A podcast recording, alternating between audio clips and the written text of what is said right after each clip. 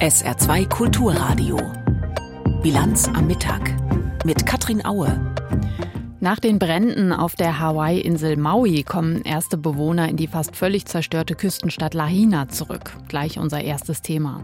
Außerdem berichten wir über die Saarwirtschaft. Sie meldet gute Exportzahlen.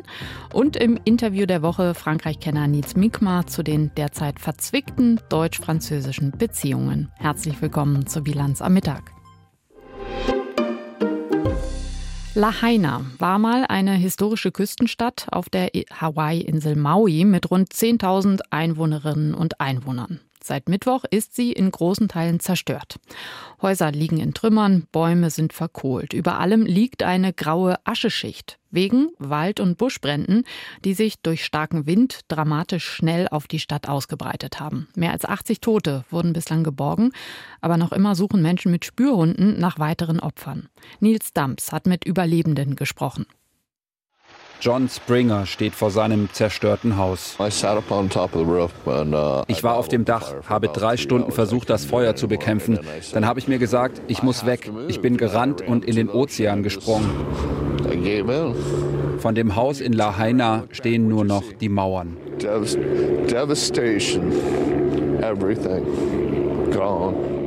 Es gibt viele dieser Geschichten auf Maui am vierten Tag nach Ausbruch der Brände.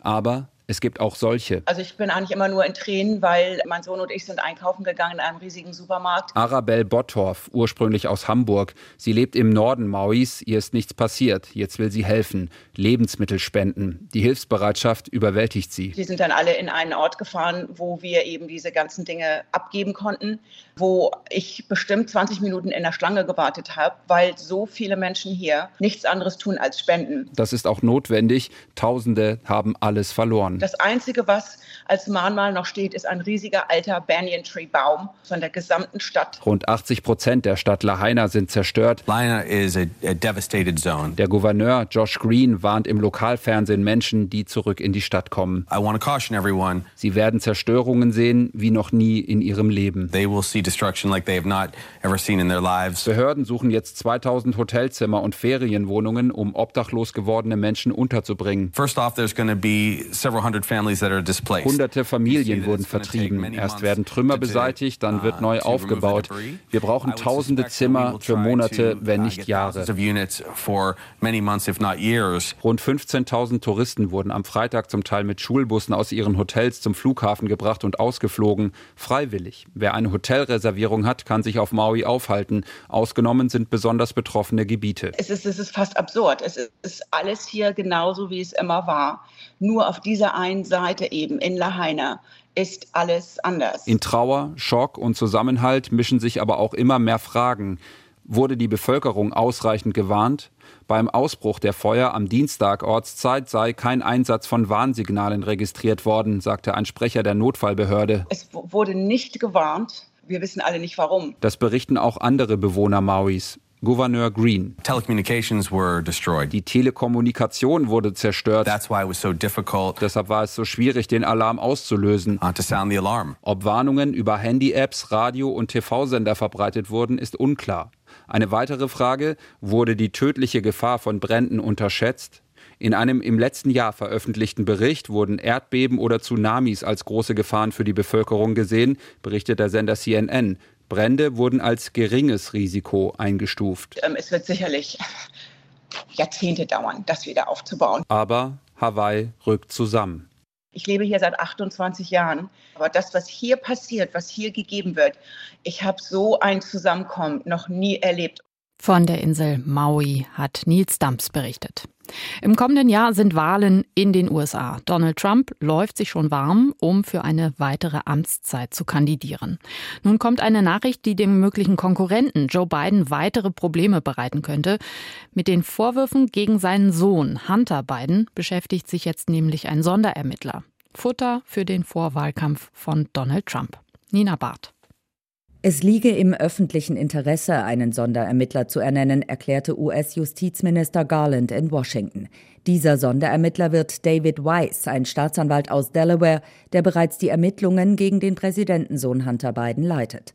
Weiss habe ihn darüber informiert, dass die Ermittlungen seines Erachtens ein Stadium erreicht hätten, in dem er seine Arbeit als Sonderermittler fortsetzen sollte, führte Garland aus. Weiss werde für die laufende Untersuchung sowie für alle anderen Angelegenheiten verantwortlich sein, die sich aus dieser Untersuchung ergaben oder ergeben könnten, so Garland. Gegen Hunter Biden laufen seit Jahren Ermittlungen. Unter anderem geht es dabei um Vorwürfe der Steuerhinterziehung und des illegalen Waffenbesitzes.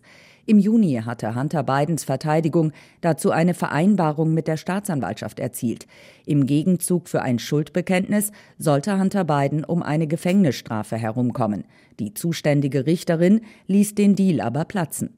Die Republikaner werfen dem Sohn von US-Präsident Joe Biden außerdem vor, die Stellung seines Vaters als Vizepräsident von Barack Obama für Geschäfte unter anderem in der Ukraine und in China ausgenutzt zu haben. Was für eine Woche für die Linkspartei. Am Montag hat die Fraktionschefin im Bundestag, Amira Mohamed Ali, ihren Rückzug angekündigt, aus Protest gegen den Umgang der Parteispitze mit Sarah Wagenknecht. Spätestens da wurde klar, wie tief der Riss ist zwischen dem Pro- und dem Anti-Wagenknecht-Lager in der Linken. Dann folgten Querschüsse diverser Abgeordneter, verbal vielleicht der Gipfel. Ex-Parteichef Klaus Ernst sagte in einem Interview, die Partei habe eine, Zitat, große Truppe politikunfähiger Clowns in ihren Reihen. Tim Assmann zum Zustand der Linkspartei nach dieser Woche. Das Bild der Zerstrittenheit und der Auflösung. Das ist ja der Zustand, den wir gerade haben.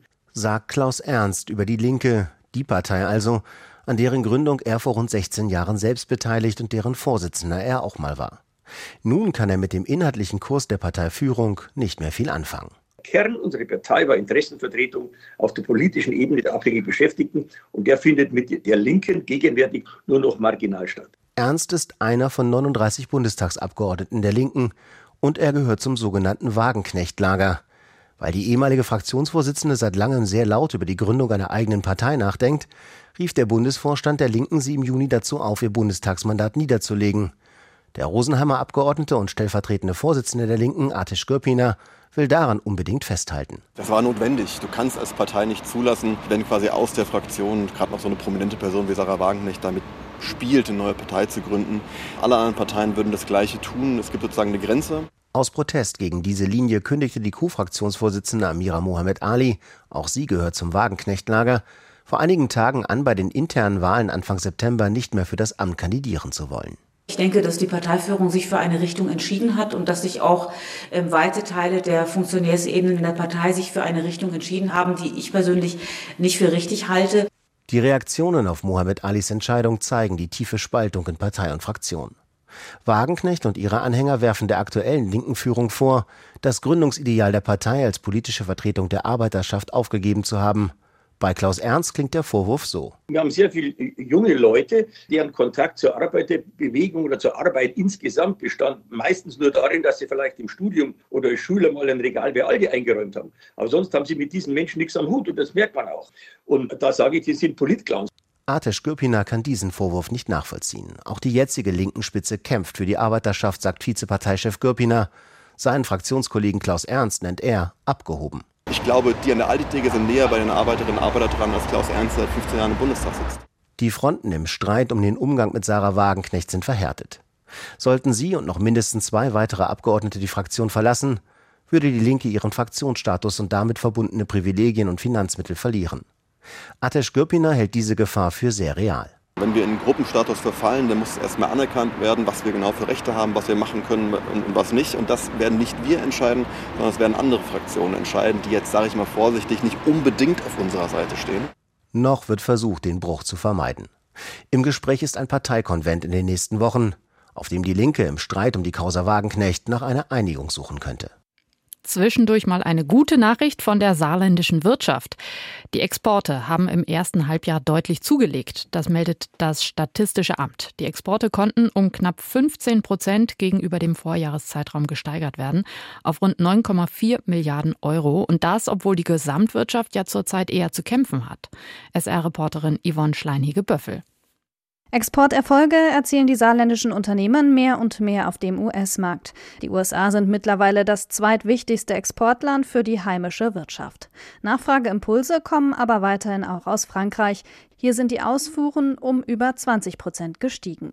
China hingegen verliert deutlich an Bedeutung. Das Plus bei den Saarexporten sei ein Lichtblick in einem gesamtwirtschaftlich schwierigen Umfeld, so IHK-Geschäftsführer Meyer. Insbesondere im Automotive-Sektor, im Maschinen- und Anlagenbau sowie in der Medizin- und Messtechnik könne die heimische Wirtschaft auf den Weltmärkten punkten. Für das zweite Halbjahr rechnet die IHK allerdings mit einer nachlassenden Dynamik. Seit Monaten habe die Industrie mit deutlichen Auftragsrückgängen zu kämpfen. Ökokatastrophe abgewendet. Wie schön, auch das mal vermelden zu können. Von, äh, vor einer Katastrophe vor der Küste Jemens hatten Fachleute und die Vereinten Nationen in den vergangenen Monaten regelmäßig gewarnt, denn dort rostete ein Öltanker vor sich hin. Und je länger er da lag, desto größer war die Gefahr, dass er auseinanderbrechen oder explodieren könnte. Eine Million Barrel Öl hatte er geladen und niemand fühlte sich zuständig oder in der Lage, es rauszupumpen. Jetzt ist das gelungen. Charlotte Voss berichtet. Mehr als zwei Wochen hat der Einsatz vor der Küste des Jemen gedauert. Am Vormittag teilte UN-Generalsekretär Antonio Guterres dann mit, Einsatz erfolgreich beendet, kein Öl mehr in den Tanks der FSO Safer. Zum Abpumpen der 180 Millionen Liter Rohöl hatten die UN extra einen Tanker gekauft. In Summe kostet die Aktion knapp 129 Millionen Euro.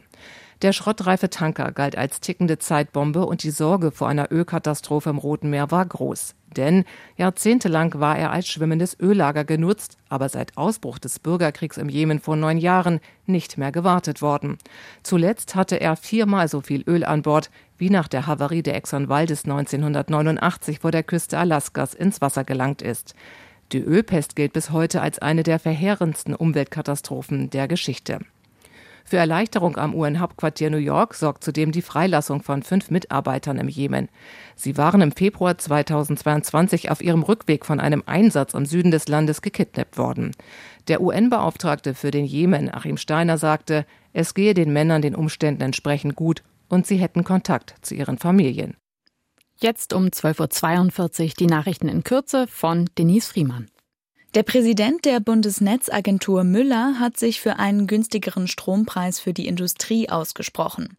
Müller sagte der neuen Osnabrücker Zeitung, die Industrie in Deutschland könne bereits in wenigen Jahren mit erneuerbarer Energie und günstigeren Preisen versorgt werden. Für den Übergang brauche es aber Unterstützung vom Staat. Auch private Verbraucher könnten von einer Reform der Netzentgelte profitieren.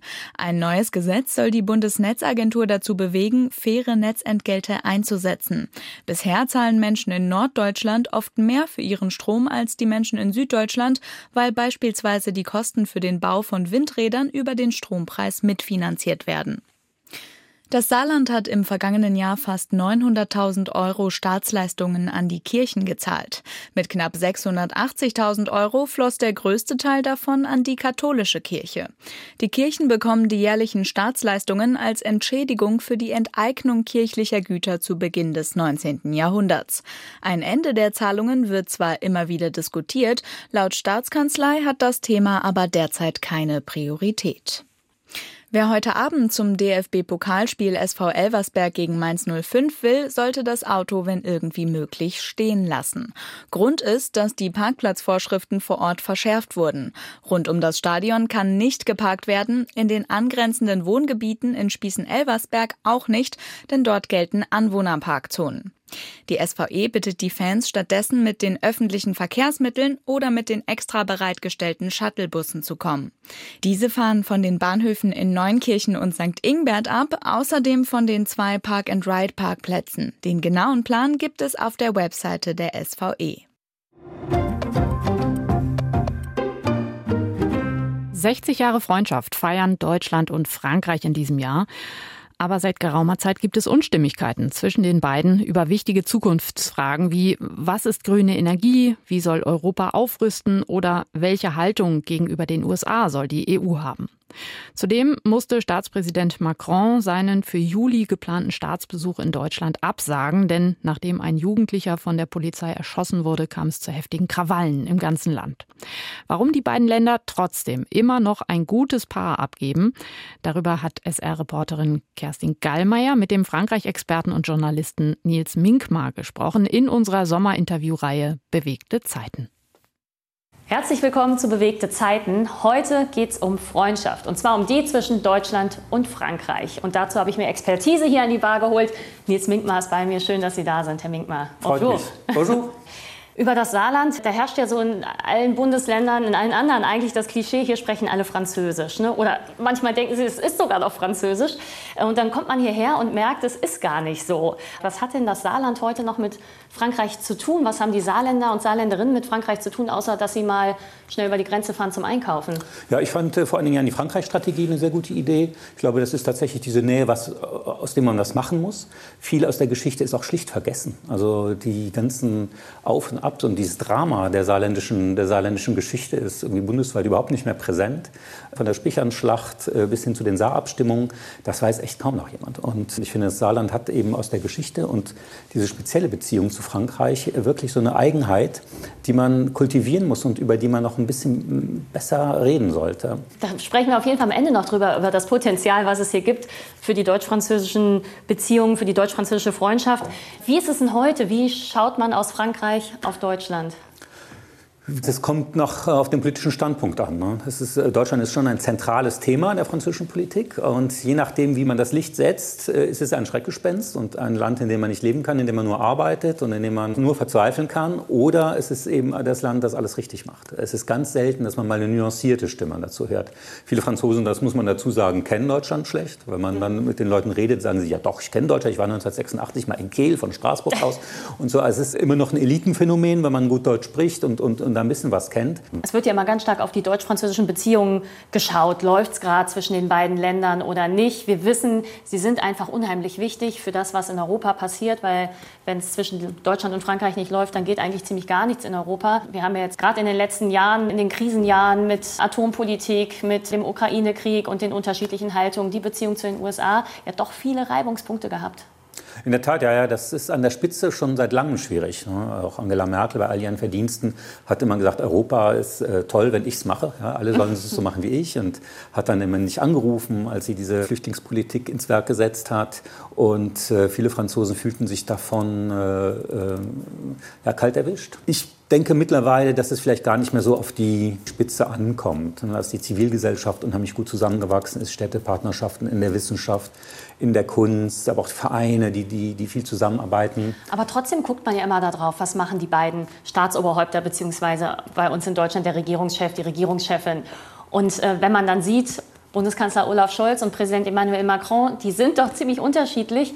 Und in entscheidenden Fragen, gerade jetzt, äh, wie reagiert man im Ukraine-Krieg, wie geht man mit China um, arbeitet man da eher mit den USA zusammen oder nicht? Da gab es ja jetzt wirklich einen Dissens. Also das ist doch schon wichtig, wie die beiden miteinander klarkommen. Ja, ja, richtig. Ich meine, sie werden zum Schluss immer wieder einen Weg finden müssen. Es geht gar nicht anders. Aber es gab äh, viele Momente, glaube ich, wo die selber diese beiden Männer so äh, überwältigt waren von den Ereignissen und ehrlich gesagt so unter Wasser waren auch. Ich glaube, der Ukraine-Krieg und auch Corona äh, hat immer die Spitzen so gefordert, dass die gar nicht mehr daran gedacht haben, was kann man bilateral noch machen. Es gibt ja auch die EU-Ebene und das müssen die jeweils immer wieder lernen. Und auch was, was so klappt äh, an, an Formaten gibt dieses ganz schwierige Zeit war auch zwischen Chirac und Schröder am Anfang und dann hatten der Stab, weil die es eben auch gesehen haben, ihr müsst euch irgendwie äh, verständigen, hatten dann das Bläsheim-Format, so ein kleines äh, Dorf äh, im Elsass, erfunden, wo es ein sehr gutes Restaurant gab und dass die halt mal zu zweit essen gehen, also mit einem kleinen Stab. Ne?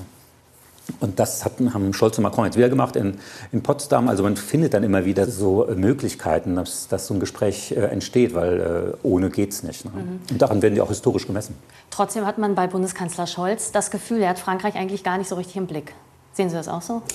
Ich glaube, ist täuscht. Äh, ich glaube, der ist jetzt nicht so der ideale Kommunikator. Ich glaube, nicht alles, was ihn bewegt, findet auch so den Weg nach außen. Ich glaube, er kennt Frankreich gut, hat auch gute Ideen. Ich glaube, er, sein Politikstil ist halt so ganz anders als der von Macron. Und äh, was mache ich jetzt, äh, wenn ich sagen würde, ich würde es ja aber ganz anders angehen, gerade diese Sozialreform. Ja, Olaf Scholz hätte natürlich nie so eine Rentenreform durchgedrückt, wie Macron das gemacht hat. Macron hat auf der anderen Seite Qualitäten, die Olaf Scholz nicht hat kann ja diese mitreißenden Reden halten, die die ganze Welt äh, inspirieren und sowas, was der Bundeskanzler nicht kann. Also ich finde, als Team arbeiten die ganz gut zusammen, aber sie selber müssten das vielleicht noch ein bisschen mehr leben. Ja. Mhm. Aber was hat es denn zu bedeuten, wenn jetzt nach 23 Jahren der erste Staatsbesuch geplant ist von einem französischen Präsidenten in Deutschland und der sagt ihn zwei Tage vorher ab?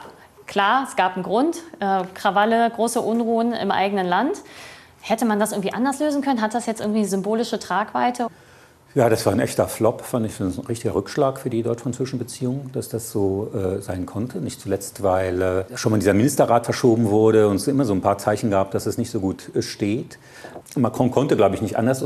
Was mich immer so traurig macht, das zeigt, dass Frankreich sich so in solchen Krisen auf sich selbst zurückwirft. Ne? Dass die nur noch mit sich selbst beschäftigt sind und alles so symbolisch sehen und gar nicht mehr in die Außenwelt gucken. Das ist immer so eine große Gefahr, dass die so uralte Kämpfe immer wieder inszenieren. Bei Macron, da dachte ich, vielleicht spielte bei ihm sowas mit, er wollte nicht wie Ludwig XVI., da gab es ja die, die Flucht nach Varennes. In der Revolution hat man ganz lange ja versucht, den König so einzubinden, wie eine konstitutionelle Monarchie wie in England hinzubekommen. Die wollten den König im Grunde gar nicht loswerden unbedingt. Aber als er dann äh, geflohen ist und das schief ging und man ihn dann in Varennes festgenommen hat, dann war irgendwie sein Schicksal besiegelt und er wurde enthauptet und die Revolution wurde zu was ganz Blutigem. Und ich glaube, Macron hat äh, so einen ähnlichen Horror, dass man sagt, okay, der verlässt das Land ja. und bei uns brennt so, der ist gar nicht auf unserer Seite, sondern er ist eben auf der Seite der Deutschen und der Neoliberalen und ist gar, kein, gar nicht einer von uns. Also es hatte so eine ganz tiefe symbolische Dimension plötzlich, äh, die Frankreich äh, in so uralte Kämpfe wieder, wieder zurückgebeamt hat. Und ähm, das fand ich etwas bedrückend. Ja. Der Grund, weswegen Macron nicht gekommen ist, wir haben es eben schon gesagt, sind die Krawalle gewesen, die sich in Nanterre entzündet haben, als der 17-jährige Nael dort mhm. bei einer Verkehrskontrolle erschossen wurde von einem Polizisten. Diese Probleme in den Banlieues, Ghettoisierung, schlechte Anbindung an die Großstadt, Perspektivlosigkeit, Diskriminierung bis hin zu Rassismus, die gibt es ja schon seit Jahrzehnten eigentlich. Ne? Und da gibt es Programme und Maßnahmen, die haben bestimmt auch Dinge verbessert, aber jetzt hat es wieder geknallt. Die Lage hatte sich dann beruhigt Anfang Juli, aber ist das eigentlich nur eine Frage der Zeit, bis es wieder losgeht? Ja, es gibt ein großes Problem, was, glaube ich, kultureller oder mentaler Art ist in Frankreich, nämlich äh, der Rassismus. Ne? Rassismus mhm. hat unheimlich zugenommen, gerade durch die Erfolge der extremen Rechten und wird eigentlich kaum noch so groß bekämpft. In den 80er Jahren gab es dann so Gegenbewegungen, rühr meinen Kumpel nicht an und SOS Rassismus und sowas. Aber seitdem steigt er eigentlich immer nur und wird auch äh, nicht im Alltag. Genau. Im Alltag ist Frankreich eine funktionierende multikulturelle Gesellschaft. Äh, mit Sieht man auch in Paris. Ja, genau. Also. Mit, mit Problemen, auch in Bonlieu, die aber auch, wie Sie sagen, auch äh, angegangen werden. Ich sah das Bild auch überhaupt nicht so düster in den Banlieues, wie, wie es äh, zum Teil geschildert wird. Aber äh, es gibt eben eine Gruppe, äh, eine Minderheit von Jugendlichen, die sagen, die weiße dominierende Gesellschaft, gerade in den Talkshows, gerade in den Zeitungen, ist so rassistisch uns gegenüber eingestellt, dass wir nur gar keine Chance mehr haben. Und jetzt fangen sie eben an, uns zu erschießen bei solchen Verkehrskontrollen. Das war ja nicht der erste Fall, sondern diese Fälle sind ja leider super häufig. Macron hat sehr viel auf die Polizei gesetzt. Sie brauchten unheimlich viele Polizisten, haben die im Schnellverfahren ausgebildet. Äh, das sind Leute, die überhaupt nicht trainiert sind für solche Situationen, die das niemand durchspielen, äh, sondern so einen starken Chorgeist haben. Also in der Polizei gibt es viele Probleme. Aber wenn Sie daran denken, dass ein Schriftsteller wie Michel Houellebecq, ja, einer der anerkanntesten äh, Schriftsteller der Welt, sich so komplett in Interviews komplett rassistisch äußert, immer gegen die Araber, gegen die Muslime und sowas und niemand im Grunde ihm groß widerspricht. Ne. Aber wie kommt das, dass die Gräben da äh, so weit auseinandergegangen sind? Es hat natürlich, glaube ich, auch mit den schrecklichen Attentaten zu tun. Charlie Hebdo, Bataclan, die Terrassen von Paris möchten mir nicht ausmalen, was in Deutschland los gewesen wäre, wenn wir solche schrecklichen Anschläge gehabt hätten. Mhm. Die gab es in dem Ausmaße nicht. Ich glaube, das hat sehr stark zu einer Radikalisierung irgendwie der Fronten äh, beigetragen. Aber es ist eben auch so eine Tradition, die Schwäche der Linken, Schwäche der Gewerkschaften, die andere Probleme haben, sich untereinander zerlegen, sodass die extreme Rechte mittlerweile völlig äh, salonfähig ist. Herr Minkmann, Sie wären wahrscheinlich der gefragteste Mensch im Élysée-Palast, wenn Sie mir folgende Frage beantworten können. Wie kann Frankreich diese Gräben überwinden? Ich glaube, da braucht man ein bisschen eine neue Generation, auch in der Politik. Äh, Frankreich hat unheimlich lange immer das gleiche politische Personal gehabt. Und das führte zu, einem, ja, auch zu einer Politikverdrossenheit. Und Macron hat gesagt, ich mache alles neu, aber hat sich nicht so ein Team aufgebaut um sich herum. Und äh, ich glaube, äh, werden Menschen nachwachsen. Im Moment haben sich alle politischen Talente so ein bisschen in die Provinzen verkrochen äh, und sind gar nicht sichtbar und halten sich von diesem Pariser Drama etwas fern. Aber ich glaube, jetzt, wenn wir auf die nächsten Präsidentschaftswahlen zusteuern, dann werden einige wieder ins Rennen gehen. Wir feiern dieses Jahr den 60. Jahrestag des Élysée-Vertrags. Anlass genug, um die deutsch-französischen Beziehungen wieder zum Laufen zu bringen. Was können denn die beiden Länder voneinander lernen? Ich finde das in Frankreich, für Deutschland finde ich immer schön zu schauen, diese Ambitionen in der Geschichte. Also was kann man, wie wollen wir die Geschichte gestalten? Wie geht es nach vorne? Welche großen Ziele äh, setzen wir uns? und welchen enormen Stellenwert messen wir der Kultur bei. Das ist natürlich in Frankreich toll. Frankreich, was die Kultur angeht, was so ein bisschen mein, ich schreibe ja fürs Feuilleton, äh, meine Domäne ist äh, wirklich die Hauptstadt der Welt. Da ist jeder finnische Independent-Filmemacher ein Riesenstar. In Paris wird genau registriert, was in Deutschland passiert, aber auch was in der ganzen Welt passiert. Auf kultureller Ebene, das ist super. Und zugleich ist das natürlich auch ein bisschen die Schwäche, weil man halt sehr, dann immer sehr viel redet und sehr große Reden schwingt und dann meistens nichts mehr passiert. Das ist in Deutschland anders. Ne? Wenn schon mal was ins Auge gefasst wird, dann wird da auch was draus. Also ich finde, das sind so Qualitäten, wo sich beide Länder unheimlich gut ergänzen. Wie blickt man denn gerade in Frankreich auf die deutsch-französische Achse, die ja sehr gelitten hat? In Frankreich ist immer wichtig zu schauen, wer ist da der Chef. Und das ist für die in so einer Ampelkoalition schwer auszumachen. Also ich konnte sich eine gute Meinung bilden von Angela Merkel. Angela Merkel war wahnsinnig beliebt nicht unbedingt wegen allem in ihrer Politik, aber wegen ihrem persönlichen Habitus, dass es auch mal eine Frau war, die was zu sagen hat. Das ist ja auch in Frankreich äh, immer ein Riesenthema, beziehungsweise es kommt eigentlich nicht vor. Und, ähm, und bei Scholz weiß man nicht, wer ist der Mann? Ja, der kann keine Reden halten. Was hat er mit Frankreich zu tun? Ist er jetzt der Chef oder Christian Lindner, der gerne in Paris ist, der da gut auftreten kann? Oder die Grünen? Ne, was sind das eigentlich für welche? Französischen Grünen sind was ganz anderes als die deutschen Grünen.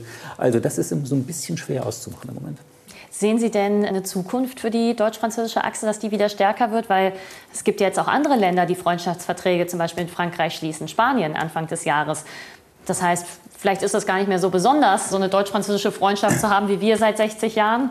Und das geht auch mit anderen. Ja, Sie haben völlig recht. Das wär, Frankreich hat immer wieder diese Versuchung zu sagen, wir könnten doch eigentlich mit Italien eine, eine äh, tolle Partnerschaft haben. Das ist so ein schönes Land. Äh, die lieben die Franzosen. Wir fahren so gerne in Urlaub hin. Oder mit Spanien. Aber das reicht halt nicht. Ne? Also das sind zwei tolle Länder natürlich, aber die haben nicht das wirtschaftliche Gewicht und nicht die historische Bedeutung der Bundesrepublik. Auch international, wenn die Amerikaner äh, drauf gucken oder irgendein anderes Land sagen, werdet euch halt einig da in Europa und da geht eben nichts ohne Deutschland und Frankreich. Und auch die Entwicklung in vielen anderen Ländern der Welt führt dazu, dass unsere Länder einfach so verschwindend klein sind. Und irgendwann wird das so sein wie bei der Reichseinigung oder so, ne? dass man sich auch nicht vorstellen konnte, dass es ein Deutschland gibt und dass äh, Bayern und Preußen in einem Verbund sind. Äh, das war früher Ausland. Und so wird das auch mit Deutschland und Frankreich irgendwann sein, dass man einfach Provinzen ist in einem größeren politischen Gebilde.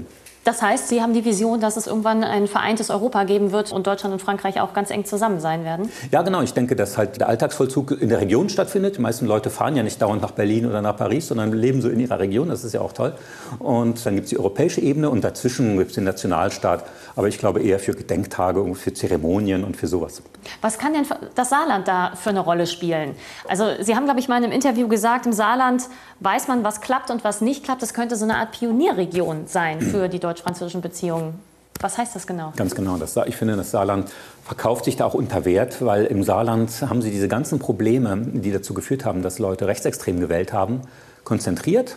Äh, ehemalige Kohle und Stahl und, und diese Angry White Man, ja, die äh, es auch hier natürlich gibt. Aber trotzdem haben die Rechtsradikalen im Saarland nicht die Mehrheit.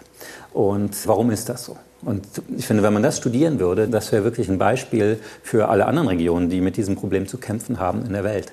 Und Saarland hat so viel schon hinter sich an Geschichte und äh, an Zukunft, dass man hier wirklich studieren kann, was, ja, wie kann man so ein gutes Leben, wie kann man eine Gesellschaft zusammenhalten und trotzdem innovativ werden und lebenswert, ohne dass man eben diese irren sozialen Spannungen hat. Wie optimistisch sind Sie, dass Deutschland und Frankreich, sagen wir, in ein paar Jahren wieder richtig gut miteinander arbeiten und die treibende Kraft in Europa werden? Ich glaube, es geht gar nicht anders. Bei den ganzen großen industriellen Projekten, auch bei den Verteidigungsprojekten gegenüber Russland und äh, wir haben es auch in der Pandemie gesehen. Ich glaube, ein Land ist einfach äh, zu schwach, um dem äh, entgegenzustehen. Und ich glaube, das werden äh, die Politiker und Politikerinnen sehr bald auch realisieren und ins Werk umsetzen. Ja. Das war Bewegte Zeiten zur Lage der deutsch-französischen Freundschaft. Und darüber habe ich gesprochen mit Nils Minkmar, Deutsch-Franzose, gebürtiger Saarländer und Autor. Vielen Dank, dass Sie da waren. Sehr gerne. Und die Fragen hat Kerstin Gallmeier gestellt in unserer Sommerinterviewreihe Bewegte Zeiten. Auf sr.de finden Sie das Interview in lang und auch im Video. Zum Wetter. Immer wieder regnet es heute, auch Gewitter sind möglich. Ab dem späten Nachmittag setzt sich aber vielerorts die Sonne durch. Die Höchsttemperaturen heute 23 Grad im Hochwald und 27 Grad in Saarlouis. Morgen ist es wechselhaft, aber meist trocken bei bis 27 Grad und die neue Woche geht wieder regnerisch los. Das war die Bilanz am Mittag. Mein Name ist Katrin Aue. Ich wünsche ein sehr schönes Wochenende. Tschüss.